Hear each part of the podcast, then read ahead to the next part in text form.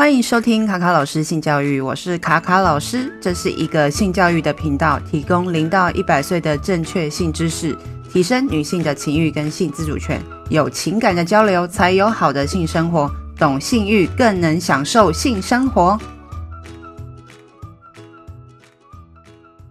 Hello，大家好，今天我们也来分享关于蛋蛋的十个知识。睾丸呢，又称为蛋蛋，那其实是。阴囊装着两颗睾丸。关于蛋蛋的四个知识，我们要来讲的第一个呢，就是大家都知道，说我们每次如果遇到危险的时候，如果刚好攻击你的人是个男性，那我们就会想到说要踢他的下体，踢他的睾丸，踢他的蛋蛋。那既然男性的生殖器，显露在外面，然后这个阴囊又没有骨头保护，为什么它会露在身体外面，让人家那么容易去攻击它呢？依照那个演化心理学家 Gordon Gallup 跟 Mary Finn 还有 Becky Semis 的研究呢，发现说，哎，我们的睾丸啊会降落到我们的阴囊里面的作用呢，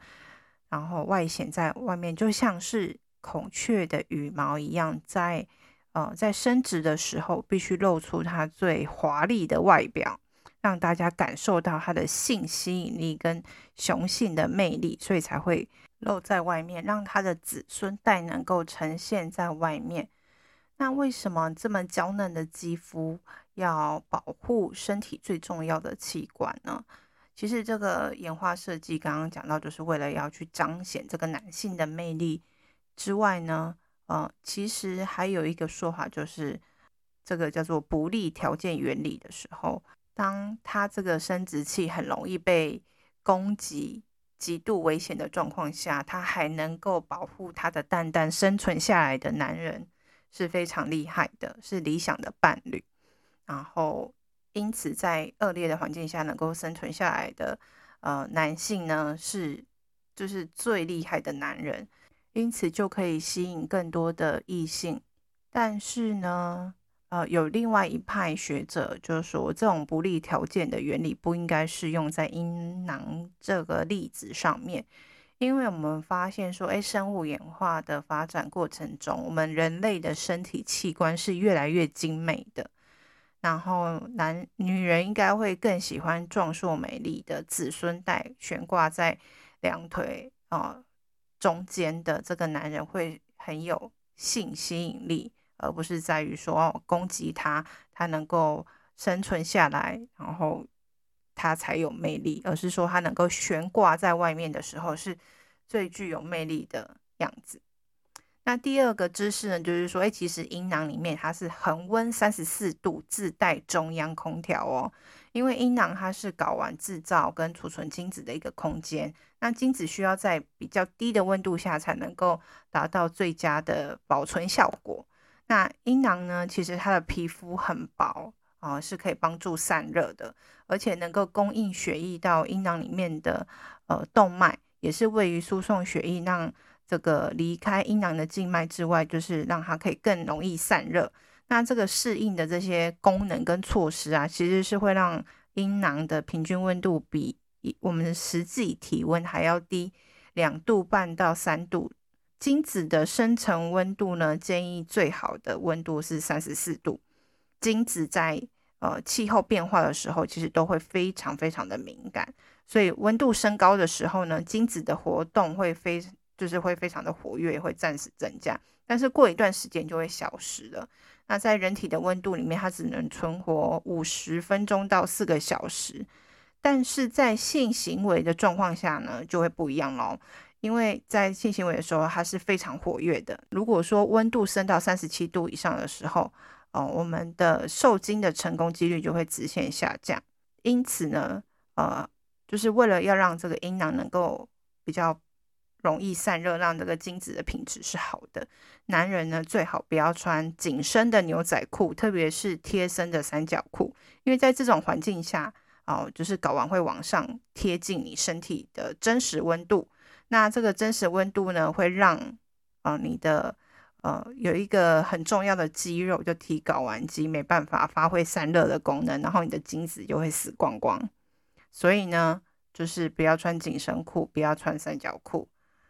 那第三个呢，呃，就是我们的睾丸其实两边是不对称的。那其实刚刚有提到一个很重要的肌肉叫提睾丸肌，那这个肌肉就是来负责调节温度的功能，那它也有保护的功能。那解剖学家 Stanley Loeb 在二零零九年的时候，他发表了一个期刊，就说，哎，为什么哦睾丸就是是不同的高度？其实每个睾丸都有自己的一个呃移动的轨迹。那它的移动的轨迹呢，其实是为了要在呃，帮助它散热，它可以很顺利的移动。那大家就会知道说，哎，为什么睾丸是一高一低的？那通常呢，睾丸都是左边低，右边高，所以很多男生都是偏左边的阴茎是比较多的。所以很多男生就会笑称说，哎，自己是左中堂肌，好，左棠鸡这样子。那第四个知识就是说，哎，精子进入阴道之后啊，体温会比睾丸还要高。因此呢，所以它的活动力就会爆发。刚有提到，就像吃了康贝特一样，它会穷穷穷。那精子射入阴道之后，温度上升，它们就会有更好的生命力，可以穿透子宫颈到达输卵管。所以呢，这个演化学家就觉得说，哎，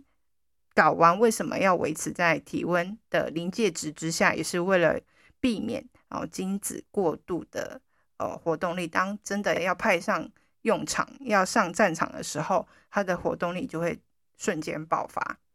那第五个呢，在不兴奋的时候啊，我们的阴囊呢是比较松软啊，比较疲乏的。那兴奋的时候，阴囊会比较紧，然后比较饱满。就是在不是兴奋的时候，其实皮肤会比较松。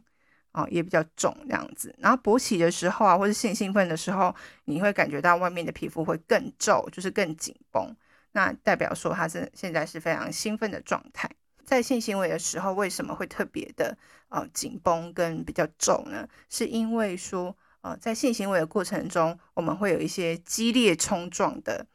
呃的过程嘛，就是会有这个抽插的过程中，那睾丸就会往前往后的晃动啊。那兴奋的时候，有时候我们的阴囊比较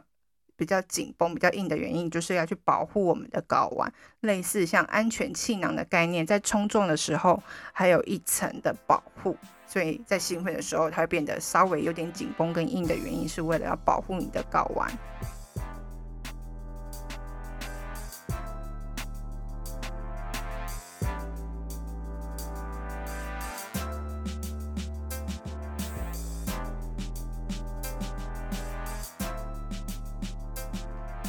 那第六个呢，就是提睾丸肌肉，就提睾肌呢，它还有一个非常神奇的功能，就是面临威胁跟就是刺激的时候，它会出现反射作用，就是说它会提起你的睾丸，然后贴近你的身体，好，就是往内缩，让你可以避免一些受伤。那例如说，就是之前有一些医生哦，在做完腰椎麻醉之后呢。会拿针去刺男性病人的大腿内侧，那对方如果没有提睾丸的反射的话，代表说腰椎麻醉已经生效了，可以动刀了。那第七个知识呢，就是说，哎，我们的睾丸啊，其实是可以做移植手术的哦。那其实真正的呃，就是一般的人造睾丸，其实大部分是给狗用的，所以很因为后来因为睾丸癌的人。虽然说，呃，有这个需求，但是因为要去研发给人用的，就没有那个市场没有那么大。但是后来呢，有些人就是得了睾丸癌之后，还是希望有一个填充物在里面嘛，就开始用了一些宠物用的睾丸。那除了这个睾丸，人造睾丸之外呢，嗯、就是我们最早开始做睾丸移植。的人呢，其实是因为提出说，诶，睾丸移植是可以回春的，但是他是用呃动物跟人的睾丸去做移植。那在一九二二年的时候，就有一个医生啊，叫史丹利，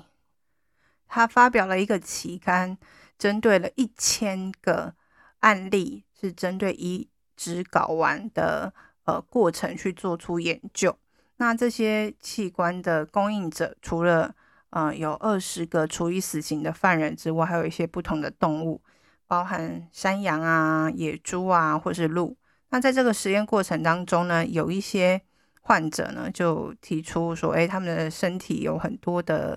状况因此改善，例如说气喘的人，好，就是有五十八个气喘的人，还有四十九个人，就说他他病有比较好一点了。那糖尿病患者也有这样类似的症状，然后或者是性厌倦者，哦，也有情况比较舒缓。然后，嗯，十九名阳痿的男性里面有说，他们十二个人里面有比较好一点点。四十一个人当中，有三十二个人说他的视力变好了。然后，甚至还有一些